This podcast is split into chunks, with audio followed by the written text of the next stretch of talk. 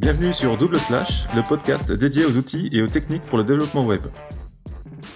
Bonjour à toutes et à tous, bienvenue sur ce nouvel épisode de Double Slash, épisode, euh, bah on est en décembre, hein, donc euh, normalement on est censé avoir un petit peu de neige, bon en ce moment c'est plutôt de la pluie qu'on a, mais euh, voilà, épisode de news juste avant Noël, juste avant les vacances, donc bah, on est content de vous retrouver. et Alex, salut Alex, comment ça va?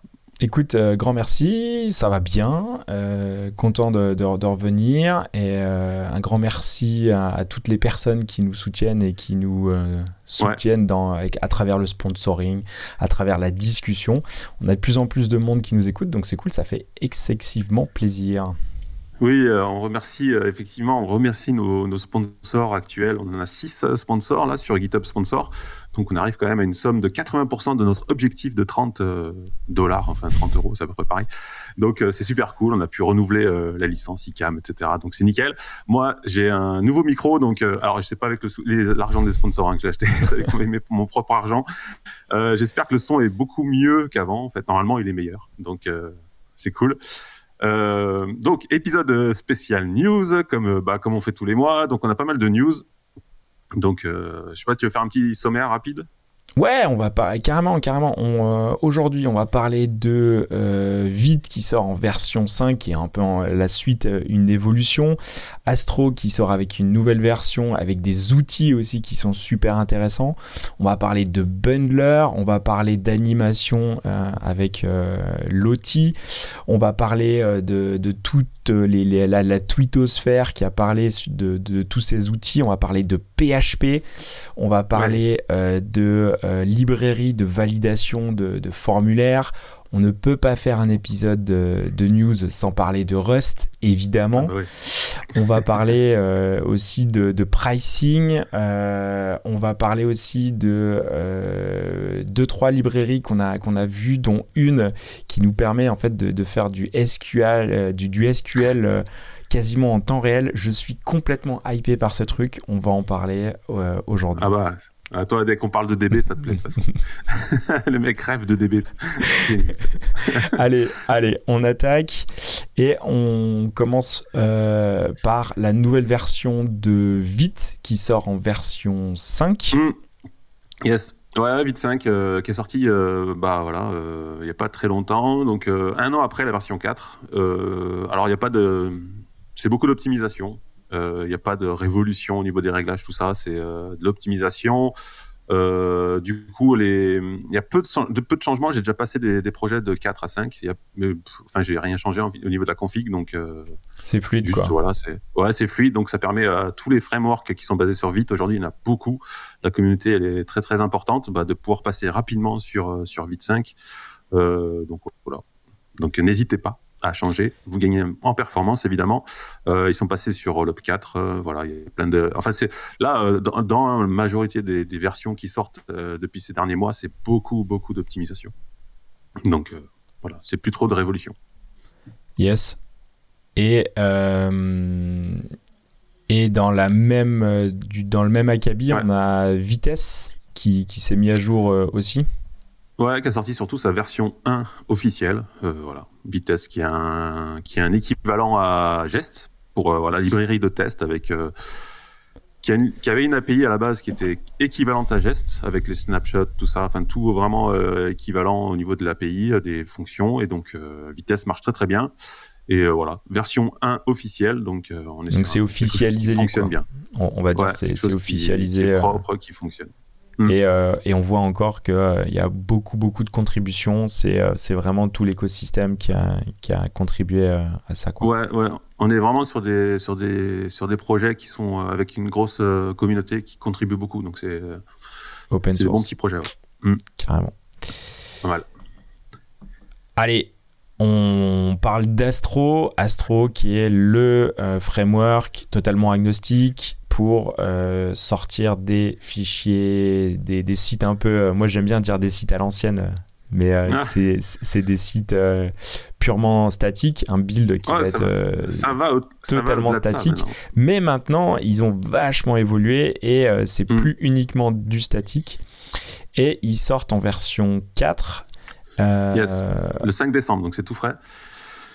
Et ouais, en fait, Astro sort la version 4. La version 3 était sortie il y a pas très longtemps, je crois que c'était il y a 6 mois à peine. alors évidemment, c'est toujours pareil. Hein, c'est les versions, c'est des versions majeures, mais qui, pareil, il n'y a pas de, de breaking change énorme. Il y a des choses comme beaucoup de frameworks comme Remix, tout ça, c'est des expérimentales qui passent en, officiel en fait. On sort de l'expérimental et on passe en. Donc c'est maintenant, c'est comme ça l'évolution du framework.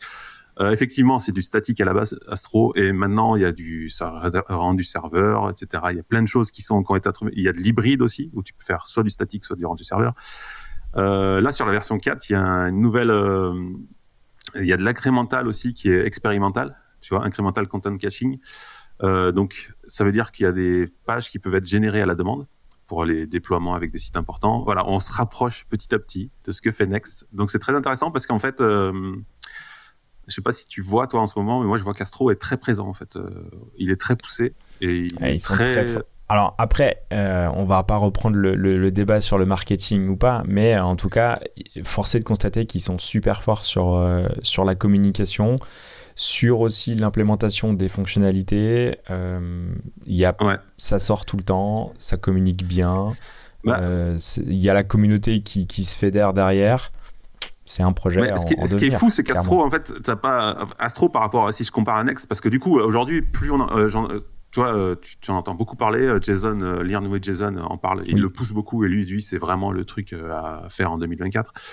Il le compare de plus en plus à Next.js, qui est de Next.js qui est très complexe, qui se complexifie, et Astro qui est toujours aussi simple, malgré l'ajout de fonctionnalités au fur et à mesure. Et euh, Astro, tu vois, contrairement à Next.js, il n'y a pas de grosses boîtes derrière, en fait. C'est des, des, développeurs, etc. Donc on n'est vraiment pas sur le même euh, schéma. Et euh, communauté, communauté, communauté, Ouais, grosse communauté, etc. Et, et surtout, très simple à utiliser.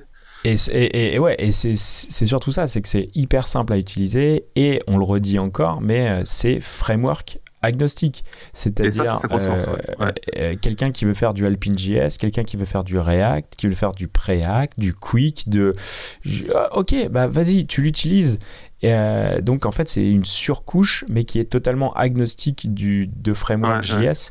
Et ça, ça c'est très très très très puissant. Ouais, ouais, il est vraiment top. Il y a même du HTMX, tu peux faire du HTMX, euh, il y a plein de choses. Enfin voilà. Donc les nouveautés, on, va, on s'écarte un peu. Euh, les nouveautés de la version 4, en fait, il y a une nouvelle euh, toolbar en fait qu'on compare un petit peu à celle de Nuxt. voilà, une toolbar qui est intégrée dans le développement, qui est extensible, il me semble normalement.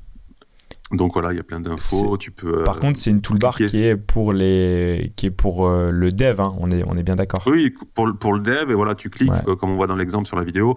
Tu cliques, ça t'envoie directement dans le component sur ton VS Code ou ton, enfin ton éditeur de code. il y a plein de choses comme ça. Fortement, fortement inspiré, comme fortement tu dit, de, de, de l'excellente euh, toolbar eh Nuxt. Ça, c'est faut le dire. Le, le DevTools spécial Nuxt est juste de la tuerie monumentale. Pour, pour l'utiliser tous les jours, euh, je suis, je suis complètement fan. Je suis complètement fan. Clair. Et là, bah voilà, fortement inspiré. Euh, et donc, tu as une API. Donc, tu peux, normalement, tu peux développer toi-même des extensions pour mettre dessus. Euh, d'ailleurs, il y en a une juste après, on va en parler. Et puis voilà, tu as, un système d'accessibilité aussi, qui te donne des alertes sur l'accessibilité, s'il manque des, éléments euh, sur tel component, etc. Donc c'est pas mal. Vraiment euh, très bien. Ensuite, il y a aussi la prise en charge de l'internationalisation. Du wow. Tu as, réussi à le dire du premier coup, et ça c'est balèze. Donc maintenant, d'office, euh, tu peux faire des routes dans différentes langues. Tout ça, c'est pris en charge, c'est pris, voilà, c'est d'office. Et c'est natif ou euh, il faut installer un plugin? Non, c'est natif. Non, non, c'est natif, hein, c'est natif.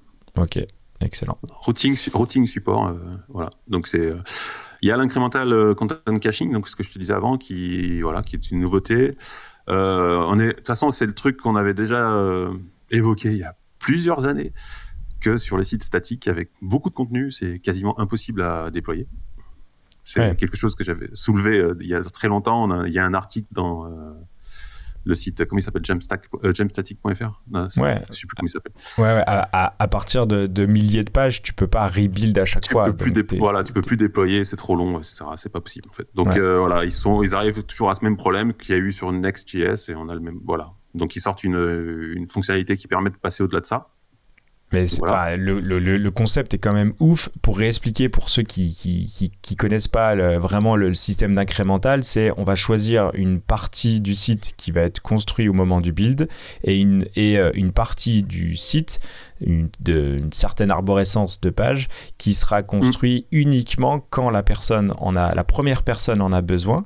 La première personne qui va consulter, on va, on va attaquer le serveur. Là, on va, on va générer cette page et on va stacker et on va euh, sauvegarder cette page pour que le prochain en fait puisse en délivrer directement. Ce qui fait que c'est les utilisateurs qui vont générer les pages euh, au fur et à mesure. Et, euh, et ça, c'est quand même super malin, quoi. C'est top. Mm, mm. Et là, ils ont rajouté un système de cache qui vérifie si ça a changé ou pas. Enfin voilà, c'est ça va ça va encore plus loin. Donc ça, c'est voilà. Bon. C'est de l'incrémental intelligent, on pourrait dire quoi. Ouais, presque. Ouais. Et après la View Transition API qui, continue à évoluer. Voilà, ils ils l'améliorent, etc qui est quand même super joli et en quelques lignes on peut faire euh, des transitions entre des pages euh, super stylées et avec très peu euh, très très très peu de code quoi. ça ils l'ont quasiment tous enfin quasiment tous les frameworks l'ont implémenté assez rapidement vu que c'est devenu natif de toute façon maintenant donc, ça marche nickel et évidemment ils ont refait la doc puisque comme on le dit toujours la doc sur les projets open source c'est primordial c'est donc ils ont Ouais, ils ont un, ils ont un template qui s'appelle, il s'appelle Starlight, c'est un template euh, Astro euh, qui permet de faire des docs. Et bah, ils l'ont utilisé pour faire euh, leur doc Astro. Voilà. Excellent. donc, tout refait dessus, elle est nickel. Voilà. Parfait. Et donc, on enchaîne. Donc, on parlait de, on parlait de la DevTools et ils ont fait un partenariat avec Sentry. Donc voilà, donc, euh, Sentry, euh, pour ceux qui connaissent pas, c'est un service euh, qui permet de, de en fait, tu branches ton application de prod sur Sentry et Sentry te remonte en fait les logs d'erreurs, etc., de tout ce qui peut se passer dans ton application et tu peux monitorer du coup l'application qui est en production. Donc très important pour euh, avoir ne serait-ce qu'une idée des erreurs, tout ça que les gens rencontrent en naviguant sur l'application. Et donc ils ont fait un partenariat avec Sentry qui donc du coup c'est une sorte de module qui se branche sur la DevTools la, la debug bar. Et donc, on a une super. Euh, en fait, c'est les erreurs remontent directement dans la debug bar et euh, c'est super propre. Tu peux rechercher les erreurs, etc. Ah ouais. Et donc, en fait, tu, tu récupères toute l'expérience de euh, Sentry, qui est en fait vraiment pour te donner un contexte. ok, tel utilisateur à telle page, il a cliqué ici, il s'est passé ça comme erreur, tout. Donc, c'est mmh. vraiment ce bah. niveau-là de précision sur Sentry. Voilà. Et ça te permet en fait de mettre ça sur euh, ton en local dev, par contre. ton dev en local pour justement mm. traquer ces erreurs au fur et à mesure. Excellent. Précisément ouais. Des erreurs excellent. Exactement dans quel euh, quel exemple dans quel morceau de code ça déconne tout ça. Enfin voilà. donc c'est euh, premier voilà premier partenariat pour dire à quel point on peut étendre cette, euh, tout le bar pour euh, voilà, faire des choses super intéressantes. Excellent. Excellent. et évidemment, ils viennent, euh, ils viennent subventionner, enfin, ils viennent sponsoriser le projet open source à hauteur eh de, je sais pas, je crois que j'ai vu 5000 dollars par mois ou je sais pas quoi pour le projet. Pas mal, hein. ouais, ouais, bah, bah bien ouais, c'est ça, ouais, c'est marqué en haut, New 5000 monthly donation. Donc, donc non, c'est top. Top, top. Et oui, il faut, soutenir les projets open source. Eh oui, il faut soutenir les projets open source. vite, VIS X, euh, c'est quoi ça? C'est un projet qui nous permet de euh, non, c'est ouais non en fait faire de la euh, fight? en fait c'est des non c'est des, des tests en fait. En fait il y a un débat actuel sur qui revient tout le temps en fait. et ça c'est à cause des, des, des bundlers Rust hein, clairement. le débat actuel c'est vite comme tu le sais c'est ça, ça, ça, ne bundle pas l'application quand tu es un mode dev. Ouais, c'est que un outil de développement voilà, et c'est des modules en fait, ça va chercher les modules, etc. Et euh, depuis le début, avec Vite, on, le problème est soulevé que quand tu as énormément de modules, de dépendance, etc., ça devient problématique, ça fait trop de, modules à charger, etc. Et donc, euh, la plupart des bundlers euh, qui sont basés sur Rust, bon, il y en a plein, eux font du, compilent quoi, le, le, code en une seule, et puis du coup, c'est très rapide parce que c'est du Rust et du coup on a plus de problèmes. Donc ce débat revient continuellement en fait depuis plusieurs mois en fait. Euh, est-ce que euh, voilà la différence entre Vite qui euh, utilise des modules et les bundlers en fait et voilà et à chaque fois c'est ça ils font des tests avec des milliers des milliers de dépendances et là on a une courbe qui prouve bien que voilà c'est mieux géré avec avec, avec rebuild. Donc ok Après, euh, il faut quand même pas oublier que euh, Evan Yu, qui est derrière le pro, qui est l'initiateur du projet Vite, l'a dit mm. lors de la dernière ViteConf. Il a dit que euh, justement les, les, les, prochaines versions de Vite seront faites avec des outils en interne qui utiliseront Rust. Donc voilà. On y est. Ok. bon, ouais, ok. ouais, c'est toujours un peu le même débat quand même. Hein. Ouais, on tourne en rond, on tourne en rond, mais ce débat revient continuellement en fait euh, pour critiquer vite. Après, c'est, la plupart du temps, il faut bien remettre les choses dans le contexte. En fait, c'est que ça, ça concerne qui en fait ces problèmes de performance, etc. Ça concerne quoi Les énormes sites? Enfin, nous, la plupart des sites qu'on fait, euh, ça marche largement. Euh, enfin, ça marche correctement. On n'a pas de problème comme ça en fait, de performance, tout ça. Donc non, mais, mais complètement, euh, complètement. Après, en fait, c'est comme tout. C'est si tu veux critiquer, euh, tu vois, on va pas faire de la philosophie, mais si, tu veux critiquer quelque chose, tu vas pousser le raisonnement à l'extrême et tu vas aller chercher parfois euh, des chiffres qui sont complètement aberrants pour justifier. Tu ah bah voyez, là, quand je pousse ce raisonnement à l'extrême, ça marche plus. Bon bah le, le, le, projet est mauvais, alors que pas du tout. Enfin, tu vois, raison gardée. Euh, donc c'est voilà, c'est une, une, technique qui est utilisée, euh, qui est connue de tout le monde. C'est si tu veux euh, dégommer l'outil, tu pousses l'outil jusqu'au maximum, et puis mm. il y a un moment donné, en fait, tu vas trouver la, la, la limite.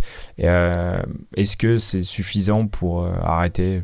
Je, je, ouais, non, mais c'est toujours. En fait, on voilà, faut se méfier un peu de ces débats un peu qu'on retrouve assez souvent sur plein de techno, plein de bundlers, etc. Parce qu'en fait, il y a beaucoup de choses, de, problématiques qu'on n'a pas du tout nous dans nos développements, qui sont plutôt euh, simples, et, voilà, plus ou moins complexes, mais euh, c'est pas non plus des sites ou des on n'a pas le même type de problème de, visites. On n'est pas Facebook, on n'est pas Airbnb, donc il faut pas non plus voilà se comparer à ça. on est quand même pas à la même échelle. Exactement. Donc souvent, faut, faut écarter un petit peu tous ces débats parce que ça sert un, petit peu à rien. Quoi. Complètement, complètement. Euh, allez, on, parle d'un projet euh, sur lequel on avait abordé lors de, la série qu'on avait fait sur les animations. C'était un projet qui s'appelait euh, Loti. Et là, en fait, ils, sortent un, alors, un nouveau site, ou en tout cas, il... Bah, il y avait déjà. Il y avait déjà. Ok. Par contre, ce qui est super intéressant, c'est qu'ils viennent en fait intégrer un module en fait dans Figma pour pouvoir en fait euh, exporter directement euh, depuis mm. Figma les animations et les exporter en type Lottie, donc en, au format Lottie, qui après en fait euh, est facilement intégrable directement dans les dans l'applicatif quoi. Ouais, ouais, Lottie. En fait, Lottie Lab. Alors oui, oui, tu as, raison de mentionner l'épisode où on avait parlé de Lottie sur notre série animation de l'été 2022, je crois. Euh, Lottie Lab existait déjà. On en avait parlé à l'époque. Euh, et je ne sais pas pourquoi, pendant très longtemps, plus d'un an, il se passait rien. Lotilab n'évoluait pas, ne changeait pas. Et là, depuis deux mois, je ne sais pas ce qui s'est passé, quelqu'un a repris le, projet, ça s'est réveillé, Lotilab revient, renaît de ses cendres en fait, et euh, voilà, nouveau marketing, euh, plugin Figma pour sortir sur Loti Animation. Lotilab en fait, c'est un outil qui te permet de faire des. En fait, c'est un éditeur en ligne où tu vas faire des SVG, etc. Parce que bon, c'est basé sur SVG, hein, l'outil.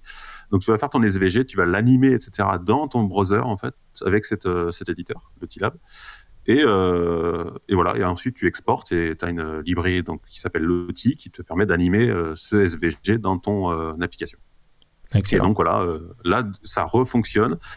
je crois que c'est gratuit encore pour l'instant. À, un moment donné, ça va, ça va être payant, évidemment parce que bon, il y a du, il y a quand même du taf derrière. Et ensuite, dans la foulée, ouais, ils ont sorti ce Lottie, euh, ce Figma euh, to Lottie Animation, ce plugin Figma qui permet d'exporter donc ton SVG qui peut être un peu complexe que tu aurais fait dans Figma sur Lottie pour l'animer après euh, comme tu veux. Et là, pour le coup, c'est quand même super intéressant parce que beaucoup de, de, enfin de, de, designers ou, des mecs qui font un peu de motion, vraiment orientés sur le web, vont, sont plutôt à l'aise avec Figma. Et donc, mm. Là, ça vient limiter la friction totale à, l'utilisation et c'est super intéressant. Quoi.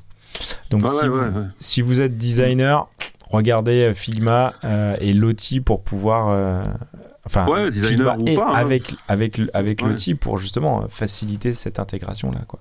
top. Ouais, ouais, en plus, non, mais tu, enfin, l'outil, l'outil lab est super facile à prendre en main et tu peux te faire des petites animations, ne serait-ce que faire, des petits mouvements, tout ça, facilement, en fait. C'est designer ou pas, hein, ça peut être, enfin, allez voir l'outil lab. Voilà. Allez, on parle euh, un peu euh, de, de, des images. On sait que les images, c'est hyper, hyper compliqué. Il y a Adi Osmani qui, est, qui bosse chez Google, je crois, qui a sorti un mm. livre sur les, sur les, les, images d'ailleurs, sur le, traitement des images pour le web. C'est un sujet qui est hyper complexe, qui est hyper. Le livre aussi est complexe, je te garantis. Par, contre, il est, il est hyper fourni. Euh, il est quand ah même hyper, euh, il, est hyper, euh, hyper fourni, donc c'est super intéressant. Et là, en fait, il nous informe que Chrome, dans sa version de je sais pas dans quelle version exactement, en fait, va supporter nativement le, le resize automatique, c'est ça? En fait, c'est un nouvel, attribut euh, qui s'appelle size en auto. Euh, alors le concept, si j'ai bien compris, c'est qu'en fait l'image euh, prend la taille en fait. En fait, en gros, le, navigateur calcule la taille qui est disponible où l'image est censée s'afficher et prend en fait l'image qui correspond à cette taille en fait, bien avant que le CSS soit chargé en fait. Voilà, pour gagner en, vitesse. En parce, que, parce que le, pour revenir sur la chronologie du chargement de la page, souvent mhm. c'était d'abord le CSS, puis les images. Sauf que euh, si tu charges ton CSS, tu sais pas encore quelle taille de disponible tu as parce que tu n'as pas encore tout chargé, c'est ça?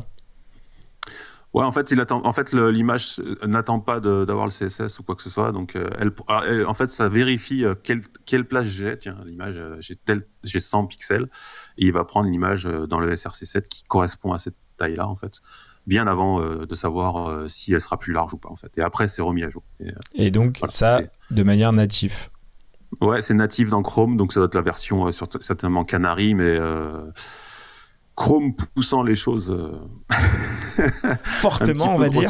Fortement, en fait, c'est un peu mode bourrin. Tiens.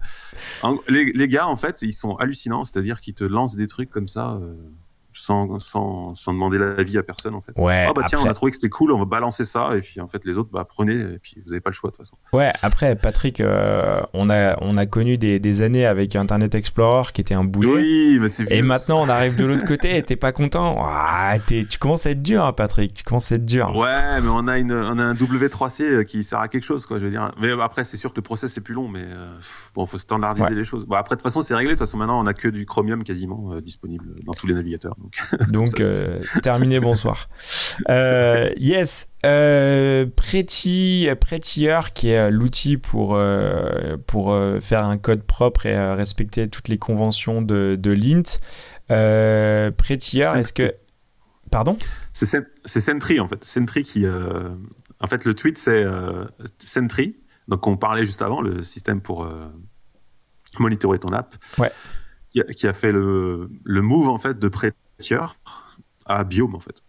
Exactement. Et c'était, est-ce, que c'est pas euh, la, la, la, fin de, de, de et euh, en fait, on va dire la consécration de, de Biome, qui est un projet qui a, qui a, eu des hauts et des bas et qui revient un peu euh, sur le devant de la scène?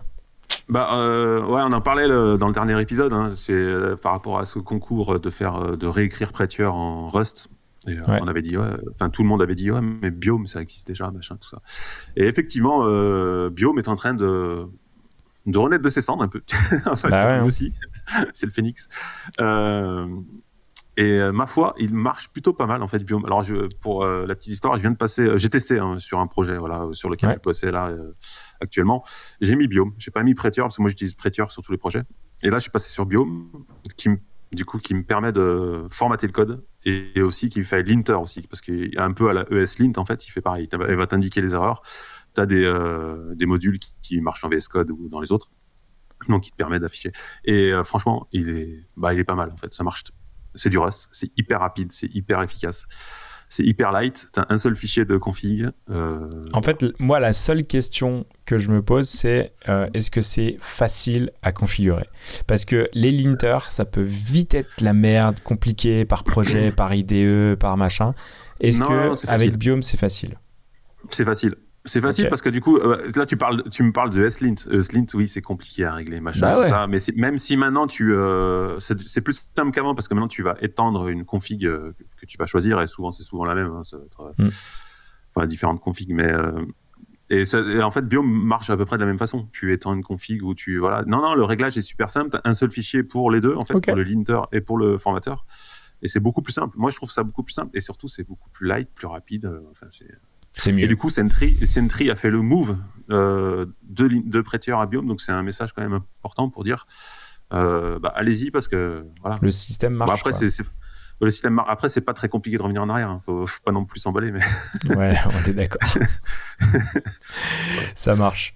Euh, monsieur Caleb Porzio, qui est euh, n'est autre que le créateur de AlpineJS, euh, lui, Mm. il, il annonce que euh, AlpineJS va passer sur euh, les, des signals aussi ou pas? Non, ouais. Bah, en fait, euh, ouais, j'étais tombé sur ce tweet en fait, AlpineJS, donc euh, Caleb Porzio, euh, qui a créé AlpineJS et qui bosse aussi sur la Laravel avec. euh, euh, J'ai oublié le nom. Enfin, il y a une version de Laravel qui fonctionne aussi avec AlpineJS. Ok. je me souviens plus du nom. Euh, donc il a commencé à implémenter en fait Signal, donc le fameux euh, système de Signal avec euh, les voilà les events tout ça qui est qui est implémenté un peu partout euh, actuellement. C'est un système de réactivité. Ouais, réactivité voilà. Et il l'a implémenté, je pense, assez rapidement. Et bon, alors il s'est trompé sur le tweet parce qu'il dit ouais j'ai implémenté, c'est 380 399 kilobytes. C'est un petit peu lourd. Et en fait, après, juste derrière, si tu descends un petit peu, et c'est euh, pardon, je me suis trompé. En fait, c'est 399 bytes en fait. Donc j'ai implémenté Signal avec 399 bytes en plus sur AlpineJS, ce qui est extrêmement light. C'est tout léger et euh, ça vient, on vient, on va dire, euh, directement profiter de tout cette, de, ouais, de cette nouvelle manière de gérer euh, les données réactives grâce, euh, grâce au signal. Ok? Yes, et AlpineJS, je l'ai utilisé sur deux projets dernièrement là. Franchement, ça déchire. je le dis clairement. Pourquoi? C'est euh, pourquoi? C'est hyper simple à utiliser et euh, c'est euh, très puissant parce qu'en fait, tu as tout ce système de réactivité, tout ça, de state, C'est vraiment, tu fais des components avec ton HTML, soit avec des attributs, soit avec Alpine, euh, avec euh, un component Alpine. là. C'est tellement léger, tellement facile à utiliser. Franchement, allez-y quoi. Testez un petit peu, vous allez voir, c'est excellent. Nice. On fera le, Ouais. on fera le move. Allez, on parle un peu de PHP. Euh, PHP qui sort en version 8.3. Euh, je, je- je- Ouais. je crois que les mecs de, de PHP, ils ont, ils ont écouté euh, double slash parce qu'ils sont passés en mode violet et tout. Et donc, euh, tu vois, je me dis. Il n'y a pas de jaune. ouais, mais c'est Non. ouais. version 8.3 euh, PHP qui continue euh, son avancée euh, au niveau du version. Euh, PHP qui est. Alors, je. Très clairement, PHP c'est hyper mature. Euh, je suis revenu dernièrement, moi, personnellement, sur, euh, à refaire un peu plus de PHP. Je faisais beaucoup de JS depuis quelques années. euh, Je faisais quasiment plus de PHP. Je suis revenu sur du PHP dernièrement. Je fais, voilà, je fais des projets un peu plus complexes. Et franchement, PHP, le langage, il a super évolué, hyper propre, typage, etc. Il y a plein de fonctions, nouvelles fonctions, etc. Qui ont, voilà. En fait, le, le site, t'amènes les fonctions, fonctions fléchées, etc. T'as plein de trucs qui sont très proches du JS, en fait. À se demander même si ça n'a pas été pris, l'idée a été prise chez JS, tu peux, voilà. T'as plein de, et donc la version 8.3 vient de sortir. On était sur la 8.2 il y a pas, euh, il y a pas longtemps. 8.3 avec des quelques nouveautés. Voilà, il n'y a pas des grosses nouveautés, mais toujours des, am- des améliorations de performance et des petites euh, des petites choses par-ci par-là. Alors une des premières fonctionnalités c'est JSON Validate qui permet de valider un JSON. euh, voilà, est-ce qu'il est valide ou pas Est-ce que tu peux le parser ou pas? Donc euh, plutôt que d'avoir une erreur, en fait, tu as, cette nouvelle fonction. Euh, voilà, des, des read only sur les classes anonymes, c'est pas un truc que j'utilise moi personnellement, mais voilà, read only. Euh, voilà, il y a plein de nouveautés, donc voilà, PHP n'est pas mort. J'aime bien les mecs qui reprennent toujours mais, ça. Mais, mais non, mais enfin, c'est- je, je, on, on va pas commenter la, la, la twittosphère en mode PHP c'est lent, PHP c'est vieux, PHP. Ah ouais, non, Après, pas lent euh, du tout. ouais. il, il faut arrêter ces, ces, ces guerres à deux balles et surtout euh, Mm. le, le langage a évolué et tu peux pas comparer euh, le PHP euh, version 2, Ah version 3 euh, avec euh, ce qui ce Ah, qu'on fait aujourd'hui. euh, Tu vois, c'est- le jour et la nuit, c'est donc euh, c'est même pas Non, non. comparable. Donc il faut arrêter ces guerres à deux balles. quand tu vois l'écosystème avec Laravel et tout, c'est juste fou en fait ce qu'il y a comme disponible. Tiens, regarde, t'es sur le, le override là. c'est un attribut en fait qui est voilà en fait dans PHP maintenant tu as des sortes de commentaires comme ça que tu peux mettre au-dessus des fonctions ce override permet de, de, dire quand tu étends une classe en fait tu dis que cette fonction, cette méthode, en fait, c'est un override, donc c'est ça écrase Elle la vient fonction remplacer. du parent. Voilà. Et en fait, ça sert à quoi? Ça sert à si jamais la fonction du parent que, que tu euh, écrasais en fait change de nom, eh ben ça va te balancer une erreur pour dire ah cette fonction n'existe plus dans le parent en fait. C'est tout con, mais euh, ça peut éventuellement éviter des erreurs de. après, euh, éviter les erreurs, c'est jamais con, quoi. Enfin, tu vois, plus tu viens diminuer ta, ta, ta source d'erreur, mieux c'est, quoi. Donc, c'est intéressant. Non, non, ouais, PHP est très puissant. Maintenant, il y a tout le typage, etc. C'est vraiment. Euh, non, franchement. Si vous n'en ah. faites pas, faites-en un petit peu, c'est toujours intéressant. Franchement. Allez, on, reste sur, euh, sur l'écosystème PHP avec euh, Pest PHP. Et alors, moi, je ne connais pas du tout. Qu'est-ce que c'est? Pest, en fait, c'est un framework de test qui est pas très vieux et qui est super puissant hyper simple à utiliser, euh, très proche de ce qu'on peut trouver chez, dans le JS. On avait PHP Unit, euh, enfin le plus utilisé c'est PHP Unit depuis le début, qui est un peu lourd, etc. à régler tout ça. PHP Pest est sorti il y, a, quelques temps, il est hyper simple à utiliser, très rapide, etc. Et euh, ils, rajoutent, alors ça vient de la Ravel évidemment, ils rajoutent, mais c'est utilisable dans tous les, pas que dans la, la Ravel, hein, voilà. Et ils rajoutent des trucs petit à petit comme ça. Et ils ont rajouté une fonction de stressless qui te permet de tester en fait bah, une page, etc., pour voir euh, avec tant d'appels, etc., est-ce que ça résiste le temps, Ça te donne un tableau avec le temps de réponse, etc., est-ce que ça améliore, est-ce que ça ralentit si tu as 1000 appels en même temps, etc. Ok, c'est en fait euh, c'est du stress testing. Euh, donc en fait, ouais, tu vas, tu vas simuler une, une charge pour voir si ton, ton, logiciel se comporte correctement et s'il est adapté. S'il n'y a pas de la mémoire qui augmente, s'il n'y a pas de voilà, les, les réponses qui augmentent, etc. Donc c'est pas mal. Et c'est inclus dans Pest, voilà. trop bien, trop bien. Toujours dans l'écosystème PHP, euh, euh, on ne peut pas euh, nier que aujourd'hui l'IA est partout, Open, OpenAI est partout aussi, et donc il nous faut mm. un petit client PHP pour aller interfacer directement avec, avec l'API de, de OpenAI. Quoi. Ouais, ouais, c'est ouais. une librairie OpenAI. Euh, qui a été créé par Nano Maduro. Donc, c'est le même mec qui a fait Pest juste avant. D'accord. qui est très productif, tu vois. Comme on en a dans l'écosystème JS chez Nox, par exemple, où les mecs, tu te dis, mais ils dorment jamais, c'est pas possible. Comment ils font pour sortir autant de trucs? Ouais. Voilà, c'est un peu le même mec, tu vois. Nano Maduro, il sort des trucs comme ça tous les jours. Il sort des trucs, des librairies hyper bien écrites et tout. hallucine. Tu dis, mais c'est pas possible. Mais le mec, c'est un robot, quoi. Et donc, il avait sorti cette librairie OpenAI qui a bien pris, en fait, euh, assez rapidement et voilà, qui est utilisable pour euh, interfacer avec euh, OpenAI, avec du PHP. Excellent. Et euh, on ne peut pas parler de PHP si à un moment donné on n'a pas prononcé le mot Laravel parce que c'est quand même hallucinant tout, tout l'écosystème qu'ils ont mm. réussi à développer autour de, de, leur framework. Et là aujourd'hui il y a Laravel Pulse en fait qui nous permet de monitorer la performance des applications. C'est ça. Ouais, c'est ça. Ils ont sorti euh, Laravel Pulse en fait qui permet de monitorer en fait une application. Euh, il y a plein de graphes, etc., plein d'infos qui remontent les queries pour la database, tout ça. Euh, c'est gratuit, c'est open source, donc euh, normalement je pense que c'est. Pas. Je sais pas comment. J'ai pas creusé encore, mais je crois que ça soit ça s'auto héberge, je sais plus exactement comment ça marche.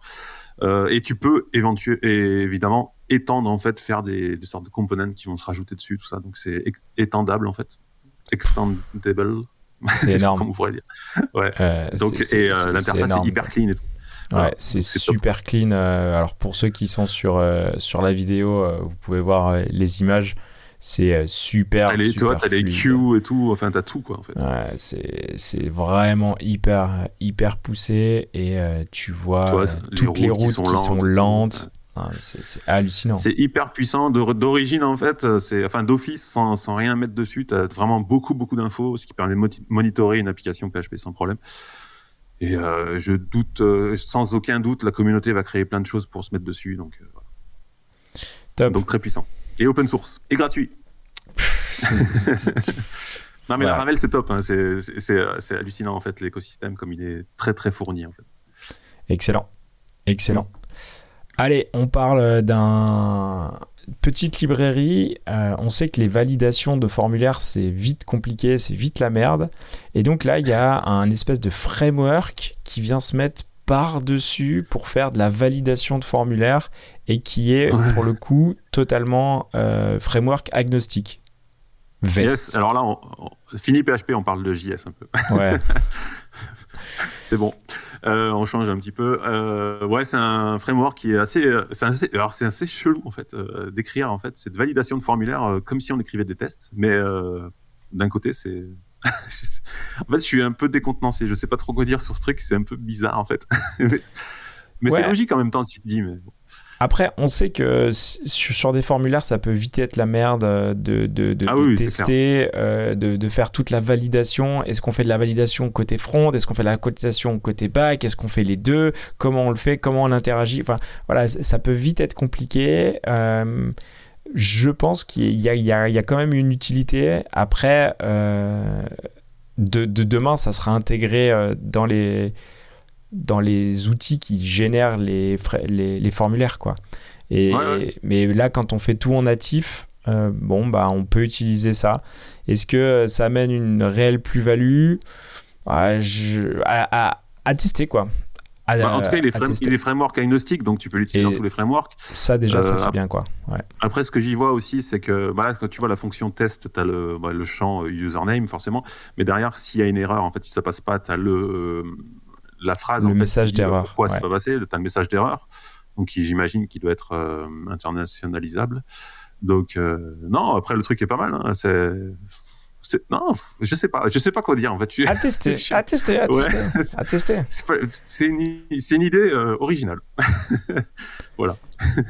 Allez, on reste sur euh, pareil sur des librairies qui se mettent à jour ou qu'on découvre. Et là, on trouve, on a trouvé euh, Fuse.js. Alors, euh, Fuse.js, on, connaît sans doute l'utilitaire, enfin, on va dire la, librairie qui nous permet en fait de faire du, de la recherche à l'intérieur mm. côté client. Euh, une grosse librairie, on a un paquet d'objets, on, va faire de la recherche un peu euh, search ou full text search à l'intérieur. Mais là, Fuse.js, c'est autre chose. Mm. Ouais, ouais, Fuse.js, en fait, ça vient de sortir. Donc, c'est les mecs qui font Stellate. Stellate, c'est un, système de cache pour GraphQL. En fait, tu vas brancher, euh, tu vas mettre Stylate. Euh, il s'appelait différemment il n'y a pas si, longtemps, je me rappelle plus comment il s'appelle. C'était pas GraphCDN avant? Ouais, c'était peut-être ça, ouais, GraphCDN, un truc comme ça. Euh, c'est un système qui permet entre ton API et ton front en fait d'avoir un système de cache. Si la... parce que GraphQL est très compliqué à mettre en cache hein, pour ceux qui savent pas. Et du coup, euh, Stellate est capable de mettre en cache, de savoir que la donnée n'a pas changé, etc. Donc voilà. Euh, et eux, ils ont sorti ça, en fait, qui est un système, une sorte, alors comment l'expliquer simplement? C'est une sorte de proxy entre ton back et ton front qui te permet de standardiser, en fait, la data que tu vas envoyer au front. En gros, ils disent, euh, bah, le, back, il a, il a ses data hein, différentes, soit de la base de données, soit, enfin, ce que tu veux, n'importe quoi, qui est pas forcément formaté et disponible, tout ça, comme tu veux, pour le front. Donc, en fait, en mettant Fuse.js, tu vas aller chercher tes data, faire une réponse GraphQL et, le front pourra taper dans cette réponse GraphQL qui correspondra à ce qu'ils ont besoin en fait. Voilà. En gros, c'est une, je sais pas comment, c'est un proxy, on peut dire, une interface. Ah, peut-être une interface, ouais, on peut dire. Ouais. Après, euh, moi, ce que je vois, c'est que c'est surtout euh, une sorte de, fédération et une agrégation de données où euh, tu vas potentiellement avoir plusieurs sources de données, une base de données, une autre API REST, un autre service, euh, je sais pas quoi. Et en fait, tout va être unifié et euh, ils, vont stocker un peu cette, toute cette intelligence euh, au sein de Fuse. Et tous tes clients, donc que ça soit mobile, web ou n'importe quoi, vont taper directement Fuse. Et, donc ça serait un mélange de API Gateway, de fédération de données, euh, ouais, une sorte de proxy. Euh, mais je vois surtout une agrégation, quoi. C'est-à-dire qu'il y a vraiment tout qui va passer par Fuse et euh, ils vont te, te, donner une sorte de, de, data layer, ils appellent ça, ce qui, ce qui, ce qui se tient, quoi. Par contre, c'est que en GraphQL. Ouais, ça te sort que du GraphQL. Ouais, ouais, eux, ils sont plutôt GraphQL, mais oui, ça te sort du GraphQL. Mais c'est vrai, t'as raison, c'est vraiment une sorte d'agrégation. Alors, j'imagine qu'on peut le faire comme ça, ouais, chercher différentes datas. Euh, ça peut être chez, euh, Stripe ou n'importe quoi et agréer. Par exemple, tu as une commande, tu vas chercher bah, telle commande, le nom, machin, tout ça. Tu vas chercher en même temps les infos chez Stripe et tu, tu refais ça sur une seule réponse. Ouais, et je pense qu'il y a moyen de faire des choses comme ça. Donc c'est vraiment. Pour le coup, tu vois, là, il compare. Pas mal il, compare vraiment ça à, GraphQL Fédération, qui est en fait mm. euh, exactement ce qu'on ce vient de, de, de, de, discuter. Et apparemment, euh, ouais, ils, ont quand même plusieurs, euh, plus, plusieurs différences. Et donc, ils amènent une réelle plus-value à, passer par, par, par Fuse. Quoi. Et ce qui est aussi cool, c'est que potentiellement, tu peux avoir... tu peux binder en fait ton API REST tu la bind pour, en, pour faire ton API GraphQL, ce qui fait que on, revient sur ce que fait aussi euh, Asura, qui est en fait euh, mm. une agrégation. Donc, euh, tous tes clients vont taper que du GraphQL. Toutes les, toutes les tes données vont être standardisées via le schéma GraphQL, mais parfois tu vas avoir une base de données, une API GraphQL, une API REST, et c'est toute cette agrégation qui va être intelligente, quoi. Et ah, c'est pas mal. Hein. Et là, euh, ils viennent rajouter cette, idée de, cache euh, sur, euh, sur du GraphQL quoi, et sur de la fédération de données. À tester.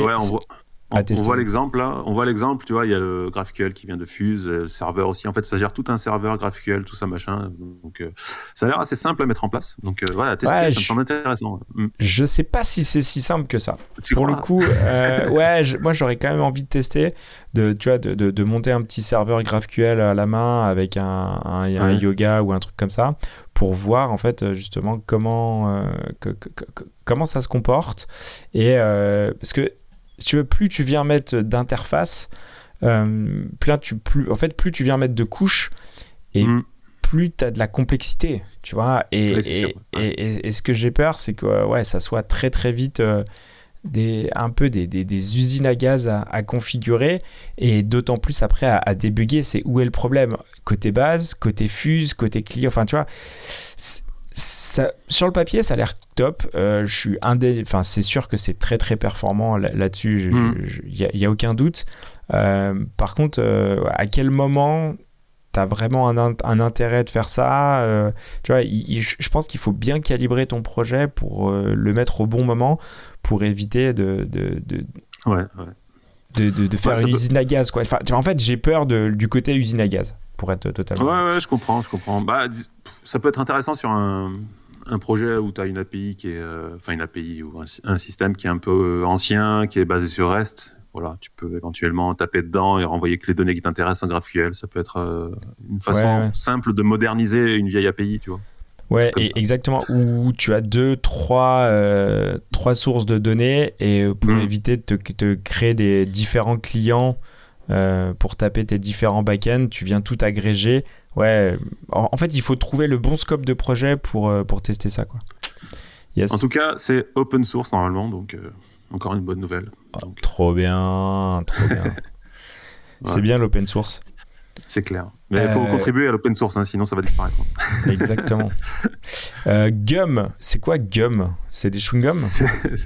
Ouais, c'est des chewing-gums. C'est un, un, un, système euh, qui permet de créer des. comment on appelle ça Des, des CLI Des CLI, ouais, c'est ça. avec hyper stylé en fait. Donc voilà, avec des, des, réponses que tu peux choisir, tout ça, etc. Donc l'outil a l'air simple à prendre en main. Là, pour, le, pour le coup, euh, c'est vraiment euh, du truc de dev euh, vraiment pur où on veut rester dans notre terminal. Mais c'est vrai que styliser en fait une, une CLI, ça peut vite être compliqué. Et, et là, en fait, avec Bubblegum, ou Gum, je sais pas comment on dit en fait. ouais. En fait, tu vas pouvoir faire du maquillage, en tout cas de styliser toute ta, ta CLI. Par contre, est-ce que c'est une surcouche où, euh, où tu dois développer ta CLI avec ce framework-là Non, en fait, c'est du Go apparemment, et tu euh, pas besoin, tu peux faire ta CLI sans, alors c'est ce qu'ils disent au début, sans écrire une ligne de Go. Donc je sais, en fait, ça a l'air de se configurer. Euh, je crois que ça se configure en tapant des lignes de commande en fait. c'est un peu bizarre le truc. Ok. en fait, moi, tu vois, ce genre d'outil, c'est intéressant. Tu vois, par exemple, tu, je donne un exemple, mais tu es dans, es dans une, une, une, boîte où tu as un projet, euh, un starter, tu vois, par exemple, pour euh, voilà, créer des projets facilement. Et, Tu peux très bien euh, faire dans ton starter, rajouter cette CLI qui te permet de démarrer ce starter avec différents réglages que tu rentrerais dans cette CLI, tu vois. Bien sûr. Et t'installerais le truc, tout ça facilement, sans, sans aller voir la doc, le readme, tout ça. Tout ça. Donc c'est toujours intéressant, ou même pour des projets. voilà. Mais euh, elle, est, super stylée, moi je trouve. C'est pour ça qu'avec les couleurs. Bien sûr, bien sûr. Et euh, quand tu es dans le terminal et euh, il y a des trucs qui bougent, et surtout à partir de ces lignes de commande. Mais de, de toute façon, de manière générale, on, on sous-estime la puissance des, des, commandes de, du terminal. Tu vois. tu vois, on fait beaucoup de choses. Parfois, on veut faire des trucs méga complexes, alors qu'en trois lignes bash ou en trois lignes ah bah, de terminal. C'est hyper, puissant. C'est fait. Et en fait, on maîtrise pas assez. Quoi. On peut faire beaucoup de choses. Euh, donc, euh, les hmm. fondamentaux, comme toujours, les fondamentaux. Euh, petit. statique, Petit, petite librairie de, d'éléments de composants Tailwind. Alors on sait que hmm. ça arrive assez tard, mais en fait les premiers étaient payants. C'était Tailwind UI qui était qui était en fait la librairie payante officielle des créateurs de Tywin CSS. Depuis, il y a je sais pas combien de projets qui ont vu, euh, qui sont ah nés, qui, ont, qui se sont basés sur Tywin. Ils ont fait plein de composants. Et là maintenant, euh, la grosse partie de ces, toutes ces librairies sont totalement gratuites et open source. Euh, et là, en fait, c'est une librairie qui revient avec du Tailwind CSS et de l'AlpineJS avec 194 éléments, des templates, des layouts pour justement en mm. fait créer des sites, euh, des formulaires facilement grâce à, Tailwind plus CSS plus euh, Alpine. Ouais, ouais c'est ça. Euh, Tailwind, donc, euh, bah, en fait, le, le, concept, c'est qu'avec Tailwind et plus euh, AlpineJS, euh, ce qui, ça, ça, donne en fait que quand tu vas dans un, élément, tu vas voir le code et tu n'as que du HTML, puisque, euh, comme on le sait, Tailwind et AlpineJS ne fonctionnent, fonctionnent avec des attributs sur les éléments HTML. Donc, du coup, tu, tu copies-colles ton HTML et ça fonctionne direct, en fait. Donc tu as l'exemple et tu prends ce qui t'intéresse et tu peux après modifier comme tu veux, mais euh, voilà, c'est hyper simple. Tu as le preview, euh, tu, tu copies-colles et ça marche. Du moment que tu es Tailwind et, et AlpineJS dans ton euh, application. Et tout ça, c'est gratos. et... Surtout. Ouais, non, mais ce qui est, ce qui est hallucinant, là, là, on voit des, des, des, des, sections Hero qui sont, qui sont déjà designées, qui sont prêtes à utiliser, quoi. Euh, clairement, euh, c'est hallucinant sur la, la, qualité de ce qu'on peut avoir. Et euh, en, en, trois clics, on a fait un copier-coller. Après, tu changes un peu tes, tes, images ou tu changes tes couleurs, peut-être la typo pour si tu veux vraiment un style. Mais très très rapidement, tu peux, implément, tu peux implémenter ça avec une rapidité hallucinante. Ouais, c'est plus rapide que ChatGPT. Hein. Ah ouais, ouais, on est d'accord. on est d'accord. Euh, même avec V0, euh, la, création automatique, ah bah là déjà, c'est déjà. En plus, ça s'adapte. Si tu as Tailwind avec tes configs de police, tout ça, ça va s'adapter direct en fait à, tes polices, tout ça. Donc. Ben ouais, parce que, enfin, je, je, sais pas toi, mais moi j'ai un fichier euh, Tailwind config qui est assez fourni et bah, je viens générer mes, mes, mes couleurs primaires, hmm. secondaires, accents, tout ça, et ça se met tout à jour automatiquement. Et, et, ça marche quoi. Et euh, là avec ça, en plus, c'est la, la, vitesse de, de, déploiement peut être euh, vraiment vraiment augmentée et très très très très rapide. Impressionnant, impressionnant. Winstatic.com. Winstatic.com.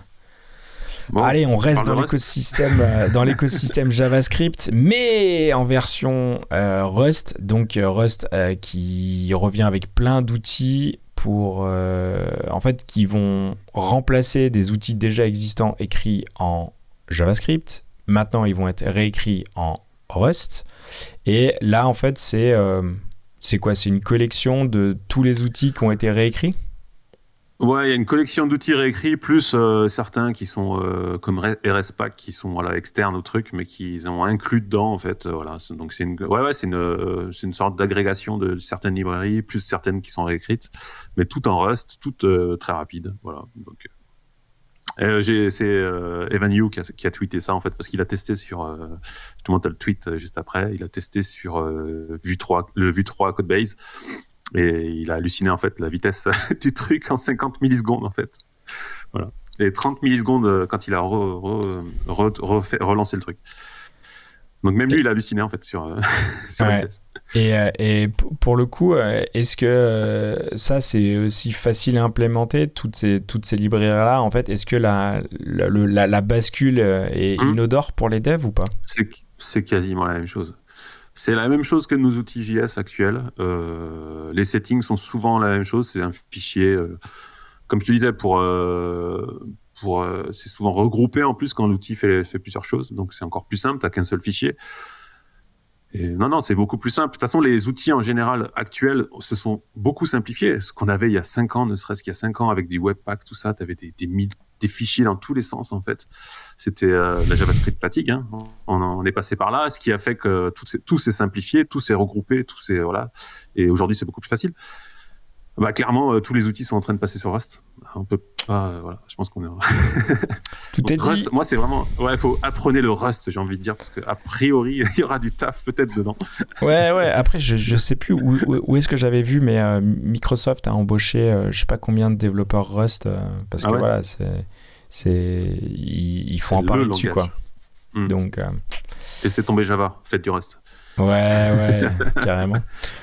Allez, on parlait tout à l'heure de la difficulté des, dans les formulaires sur la validation. Il euh, y a un, un, framework qui est spécialisé euh, là-dedans qui s'appelle FormKit, euh, qui vient sur du Vue du React, qui est en fait un, un, un, framework qui nous permet de, de, créer des formulaires avec les validations, avec le timing, tout ça, ouais. qui est assez poussé. Il euh, y a une version gratuite, il y a une version professionnelle.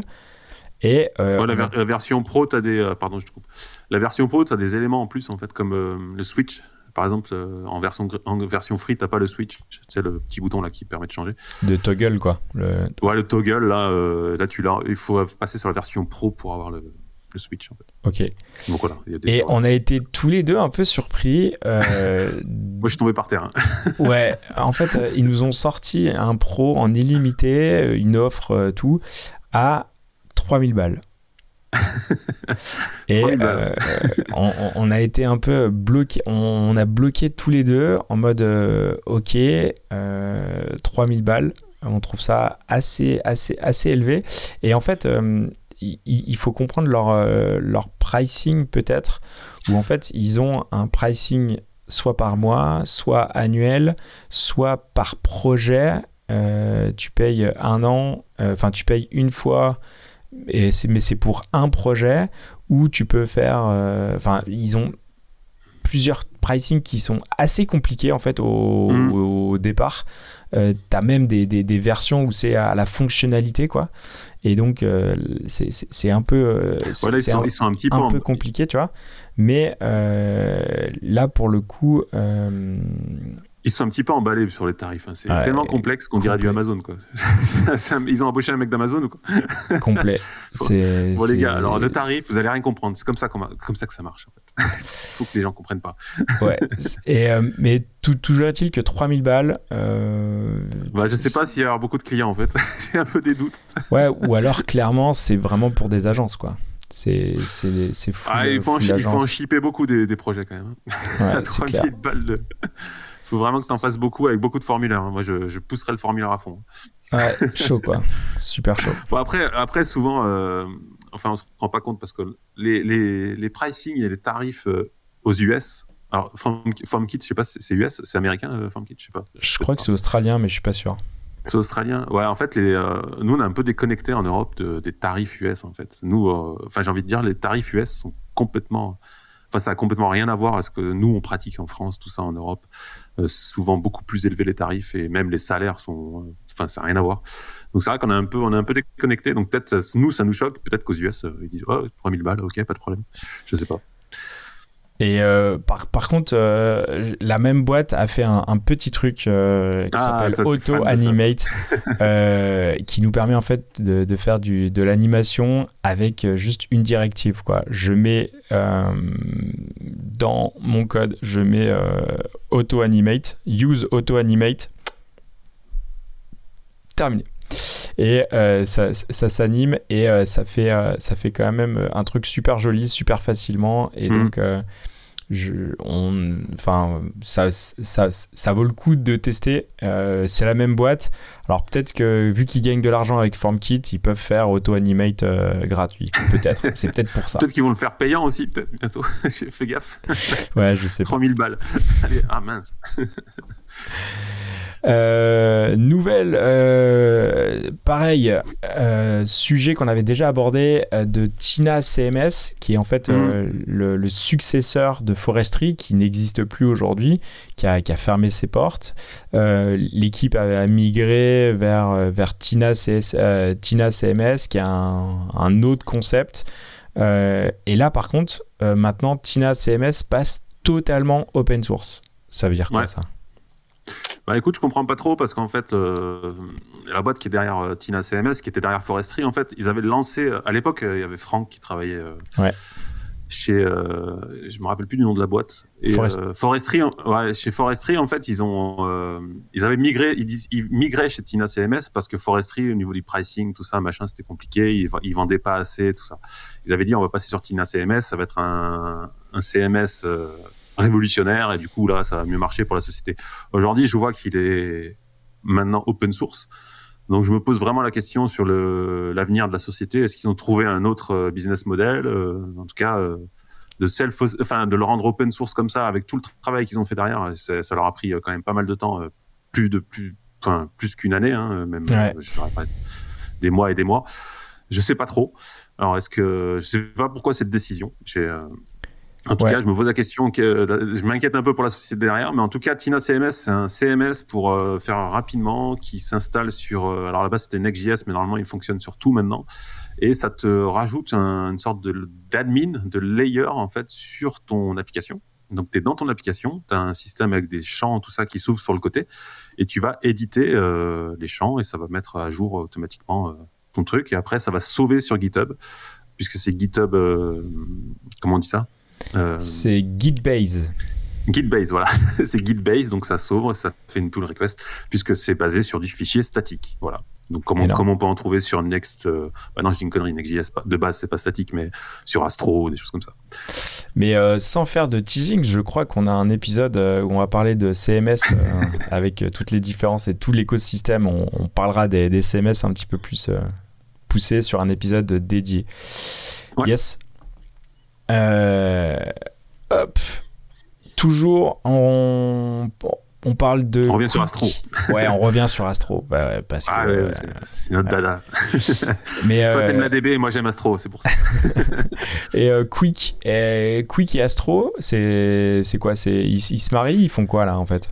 Non, en fait, c'est alors non, non, Astro, Astro, ils ont plein d'intégrations, hein, euh, que ce soit Quick, que ce soit React, Vue, tout ça. Donc il y en a plein qui sont bien faites. Tu intègres euh, le framework que tu veux facilement en deux lignes de code, euh, enfin dans la console. Et en fait, c'est un article sur le gars explique en fait à quel point l'intégration d'Astro, de Quick est, est, top. En fait, il donne un exemple. Il a il est intéressant à lire, c'est pas très long en plus. Hein. Donc il donne cette, euh, ce menu en fait qui s'ouvre sur le côté, tu cliques sur le bouton, ça ouvre ton menu, machin. Et donc en fait, il compare euh, trois, trois méthodes en fait. La première c'est Vanilla.js, donc il fait euh, la première méthode en Vanilla.js. Donc si tu descends un petit peu, tu verras, il, dit il y a une trentaine de lignes de code. Voilà, c'est simple, c'est du Vanilla.js, il n'y a pas de dépendance, mais par contre voilà à maintenir, bah c'est compliqué. Il y a, voilà 36 lignes de code, il dit en Vanilla.js. Okay. Donc voilà, ça marche, tout ça, c'est nickel, mais il y a 36 lignes de code, c'est compliqué, il faut le maintenir, etc., etc. Ensuite, il dit, bah, ok, bah, en React, il donne l'exemple, je fais la même chose avec du React, et là, du coup, ça me diminue, c'est quoi, c'est 5 lignes, je crois? Si tu laisses un petit peu plus, il dit, voilà, il y a 5 lignes de code, euh, c'est vachement plus simple, et du coup, c'est plus simple à maintenir. Par contre, React, normal. du coup, ça me rajoute, voilà. Par contre, React, le problème, c'est que ça me, ça me rajoute 47 kilobytes. Voilà. Juste pour ça. Il dit, c'est pas top. Et ensuite, à la fin, il, vient sur Quick en disant, voilà, avec Quick, c'est à peu près la même chose que React, puisque le code de Quick est, proche de React. Hein, Très similaire. Donc là, pareil, cinq lignes de code, c'est hyper simple. Et par contre, il dit, euh, au niveau du poids, c'est rien à voir avec React. On est 2 sur kilobytes. voilà, 2 kilobytes. Et donc, à la fin, il donne le résultat, en fait, des trois implémentations de sa navigation. En Vanilla.js, c'est 9,7 kilobytes. Avec React, c'est 56,8 kilobytes, donc qui est quand même assez conséquent. Et avec Quick, c'est 11,2 kilobytes. Donc il dit, voilà, finalement, il dit, Quick, c'est le meilleur des deux mondes. C'est entre le React et le Vanilla.js. C'est léger et en même temps, ça fait le même rôle que React. C'est simple à maintenir, etc. Voilà l'article. Intéressant. Ouais, il vend son truc, euh, il nous explique par A plus B que, que, que, que c'est bien et il a, il bah, raison. L'intégration est tellement simple que du coup, tu peux faire des choses simples avec quelques lignes de code sans que ce soit trop lourd en fait. C'est surtout ça l'intérêt. Euh. Et puis Quick, c'est ouais, c'est pas mal. Puis c'est facile à apprendre, c'est proche de React, donc ceux qui font du React, passer sur Quick, c'est pas très. La migration euh, se fait aisément, quoi. Ouais, ouais, ouais. Voilà. yes. Euh, petite librairie ou on va dire service euh, fourni par euh, l'État. alors ah, ça c'est un tweet que j'ai vu passer d'un certain Alex. ouais, exactement. Non mais pour le coup j'ai trouvé ça et j'ai trouvé ça plutôt sympa. On utilise souvent pour le géocodage, on doit utiliser des adresses et on doit récupérer des coordonnées GPS ou à l'inverse, on a des coordonnées GPS et on doit récupérer euh, l'adresse. Donc souvent, on va se tourner vers des gros gros majeurs de, qui ont déjà cette mm. fonctionnalité. Je pense à Google. Par contre, euh, le prix de, son, de cette fonctionnalité, c'est pas super donné quoi. Or, euh, via l'adresse adresse.data .gouv.fr, donc c'est un euh, site euh, totalement étatique. En fait, on a une API euh, qui est libre d'accès. Si on vient pas trop taper dessus comme des bourrins, je crois que c'est limité à 50 appels par seconde par IP. Ce qui est quand même très très correct. Et on peut passer outre cette, euh, cette limite si on mm. envoie euh, un petit formulaire et on, on, lui explique pourquoi, tout ça. Bon, qu'importe. Mais euh, on a un endpoint, on lui donne l'adresse et ça nous retourne un paquet de données qui sont formatées mm. au, format standard. Et donc, c'est plutôt intéressant. alors, évidemment, il n'y a pas toutes les adresses, c'est pas aussi précis, c'est uniquement pour la France, il faut quand même pas l'oublier. Euh, alors pour le coup, euh, sur le tweet, c'était un peu violent parfois. Il y avait des gens qui disaient ouais, mais ça marche pas, c'est pas bien, tout. Ouais, après ça a au moins le mérite d'exister et euh, dans 90% des cas, mine de rien, ça, ça, marche et ça fait le job. On va dire ça pour fait le job. bien sûr. Et donc on fait une petite implément. voilà, on peut récupérer du, du, du géocode. Moi personnellement, je m'en suis servi pour bah, récupérer les coordonnées GPS GPS euh, de, de, magasins. Voilà, j'ai une liste de mm. magasins, euh, ils ont les adresses. Bah, en, en 10 minutes, j'avais récupéré toutes les coordonnées GPS de tous ces magasins-là et je peux les facilement les placer sur une carte et tout. Donc c'est plutôt intéressant. Et c'est fourni par, euh, par bah, data.gouv.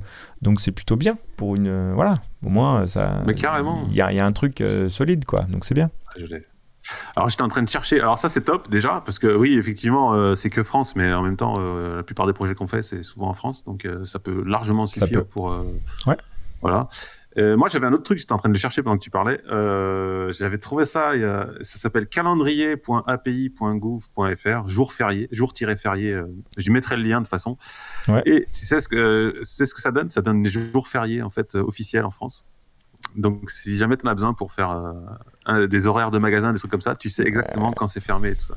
Euh, ça, c'est pas mal. Hein. Ça, c'est pas mal. Par contre, euh, ce qui, ce qui, en, fait, toutes ces fonctionnalités-là sont, sont, souvent fournies par, par Google ou par Google My Business ou les choses, mais c'est des choses qui sont payantes.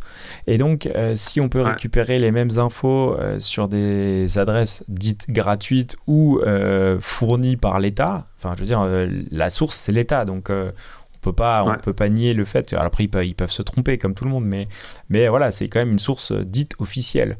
Donc, euh, quand même super intéressant. Voilà, en fait, il y a plein de services comme ça qu'on ne connaît pas, qui sont disponibles euh, à data.gouv, et il faut, faut, un peu fouiller un peu dans, dans, ouais, ouais. Et puis même, il y a des accès à des bases de, à des bases de données assez, assez, assez poussées pour récupérer de la data, mmh. euh, donc hyper, hyper intéressant. Ouais, carrément. Ah, je suis complètement ah, hypé par ce projet. je suis complètement euh, hypé par ce projet. En fait, euh, electricsql.com, euh, c'est euh, un service qui va se mettre entre l'ADB et le front et qui va nous permettre en fait de faire du de la synchronisation, donc du temps réel, mais surtout en fait de la synchronisation avec du local. C'est-à-dire, je vais avoir une micro base de données ou des informations en local. Parfois, je suis sur le réseau, parfois je suis hors réseau, et donc je vais faire des modifications, et au moment où je vais récupérer ma connexion, ça va synchroniser avec la base. Donc s'il y a eu de l'évolution de côté base, ça va récupérer. Si j'ai fait des évolutions côté front, ça va synchroniser. Et mm. euh, alors je pense que c'est un projet qui est assez récent. Mais moi, je suis complètement hypé par ça. Euh, je vois euh, totalement la, possibilité sur, euh, la, sur les PWA ou les, ou les choses comme ça, tout ce qui est applicatif qui nécessite en fait, ou parfois potentiellement il y a des pertes de, de réseau et de, de mm. non-synchronisation de données. Et ben en fait, il y a grâce à ce petit service qui va se mettre au milieu, c'est lui qui va gérer l'intelligence euh, de, la donnée et aussi bien en écriture qu'en lecture avec euh, cette règle de justement euh, local first. je trouve ça hein. super intéressant. Évidemment, il, il, gère bah, le côté instantané. Il gère aussi le côté multi-user qui, donc différentes personnes vont venir modifier les, données. Et il gère aussi les conflits lors de la gestion offline clairement, ça a l'air super cool. Moi, je suis super hypé par ce truc. Je pense que c'est encore très récent. Euh, ça, voilà, ça nécessite de, jouer avec, de tester. Mais euh, je vois un gros, un, super potentiel. Ça me plaît. Je vais suivre le projet parce que euh, je vois un usage mais direct et tout de suite sur, sur de l'applicatif et pareil sur du temps réel sur où on, on, est obligé de faire de, mettre en place des, choses assez, assez compliquées et assez poussées en, termes d'infrastructure. Et là, en fait, euh, potentiellement, on, peut faire ça peut-être euh, hyper euh, plus facilement, plus rapidement. donc, à tester, voir si c'est viable, fiable. mais en tout cas, moi, je vais garder un œil dessus parce que ça me hype à complet, quoi. Ouais, et en plus c'est open source et tout, donc. en plus, ouais. On peut le c'est self-hosté, tout ça, donc. Après, je serais curieux de voir euh, la, la, comment, la ressource. En fait, est-ce que ça prend beaucoup de ressources? Est-ce que ça croque beaucoup d'énergie ou pas? Euh, Ouais, c'est mais super intéressant. Vraiment. Euh, ouais, ouais Non, non, ça a l'air intéressant. Et puis, enfin, c'est hallucinant en, ce moment en termes de DB, tout ça, ce qui, ce qui sort en fait. Ouais. C'est, ça n'arrête pas. En fait. Bah, c'est en, fait, ça pop dans tous les sens. Exactement. Et ce qui est, ce qui est super intéressant, c'est qu'on on voit aussi que euh, il y, a, y, a, y, a, vraiment. Euh, en fait, tu as les DB classiques, euh, elles, mmh. elles, elles ne vont pas bouger. Non. MySQL, Postgre, Mongo, même s'il y a un gros retour de SQLite, je, trouve la tendance, tu vois, on, on, revient sur des choses et mec, t'as pas besoin d'avoir des usines à gaz, ton SQLite ça suffit largement. Par contre, il y a tout un écosystème qui se met euh, tout autour de ces DB, justement, pour gérer la réactivité, euh, faire euh, du, WebSocket, faire de l'agrégation, de transformer tes données en colonnes pour la, gérer pour faire des queries euh, parallélisé, ce qui fait que euh, ton, dataset de giga, en fait, bah, je vais le requêter en millisecondes parce que j'ai un service au-dessus qui va permettre de, faire l'agrégation tout. Donc en fait, il y a tout un écosystème qui vient se mettre qui, qui viennent en fait euh, survitaminer la DB qu'on connaît mmh. déjà en fait. Et, ça, c'est plutôt bien parce que on n'a pas à réapprendre le langage de DB on utilise le SQL. Le SQL, c'est la base, enfin, je considère. Euh, et, euh, et, en fait, on a tout cet écosystème de, petits services qui viennent se mettre tout autour et euh, c'est super intéressant, quoi. Carrément. Je suis complètement hypé. ouais, j'ai vu ça, je vois ça. Tant mieux. petit outil et dernier outil, euh, on, on, avait parlé euh, la dernière fois d'un moyen de, partager du code euh, avec des, des, vidéos, des images. Là, on revient avec un outil qui s'appelle showcode.app qui nous permet en fait de faire des screenshots de code assez, assez facilement et qu'on peut totalement designer dans tous les sens. Et euh, ça, c'est plutôt, c'est plutôt sympa. Et c'est gratuit. Et c'est gratuit. Et, euh, c'est hyper, c'est super stylisé, c'est facile à utiliser. On peut installer euh, la l'application euh, desktop, mais surtout aussi on peut passer par une API. Et ça c'est pas mal en fait parce que limite on pourrait utiliser l'API pour générer ces images-là à la volée quoi. ou enfin peut-être pas à la volée, mais au moins au, au moment du build, c'est-à-dire ouais, on pourrait automatiser beaucoup de processus avec, euh, avec euh, l'API. Donc ça, c'est plutôt, euh, plutôt sympa. Et c'est en plus, c'est super bien fait, c'est joli, quoi. Ouais, c'est super classe, en fait. Moi, j'aime bien. On va dire un de plus, mais celui-là est sympa. En plus, il est free et tout. Bien. Je sais pas quoi dire. ouais, non, mais... Il est top. Pour les présentations qu'on a à faire, tout ça, c'est top. Ouais, il est validé, c'est clair. On le garde. Validé. validé. Yes. Écoute, euh, je crois qu'on a fait le tour pour euh, cette, euh, cette, session de, du mois de décembre. Est-ce que tu voudrais rajouter autre chose? Écoute, non, on est pas mal. Là, ça fait pas mal de news encore. Non, j'ai envie de dire, bah, passez de bonnes fêtes de fin d'année. si vous avez du temps, apprenez Rust. Ah. voilà. Par contre, il faut peut-être quand même pas mal de temps pour apprendre Rust, non? Au moins les bases.